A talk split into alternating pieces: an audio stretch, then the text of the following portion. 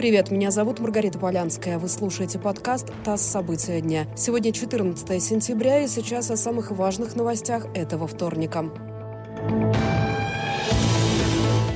Владимир Путин перешел на самоизоляцию, об этом заявил сам российский президент. Он пояснил, что в его окружении есть несколько человек, которые заразились коронавирусом, и с одним из них глава государства работает в непосредственной близости. В пресс-службе Кремля уточнили, что Путин будет участвовать в мероприятиях, запланированных на эту неделю, но в режиме видеоконференц-связи.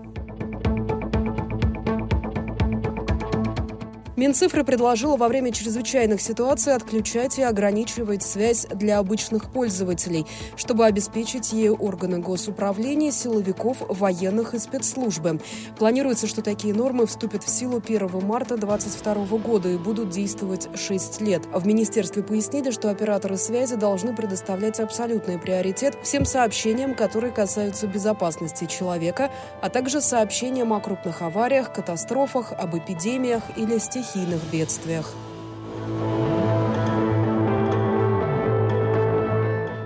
Сергеево-Посадском городском округе закрыли общежитие для мигрантов после стихийного митинга местных жителей. Несколько сотен человек из деревни Бужанинова собрались в понедельник вечером и потребовали депортировать постояльцев общежития после убийства пенсионерки, в котором подозревают мигрантов. Тело 67-летней женщины было найдено накануне.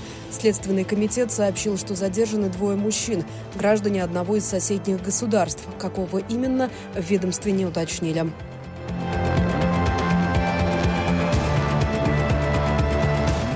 В Москве задержали Александра Мавриди, который в августе вместе с еще четырьмя заключенными сбежал из изолятора в Истре. Остальные беглецы были задержаны ранее. Мавриди, который обвиняется в убийстве владельца компании «Мясная империя» Владимира Маругова, после побега скрывался в церкви в районе Митина, активно сопротивлялся при задержании и представился сотрудникам правоохранительных органов чужим именем. В его рюкзаке нашли 70 тысяч рублей, а также 3 тысячи долларов и почти полторы тысячи евро.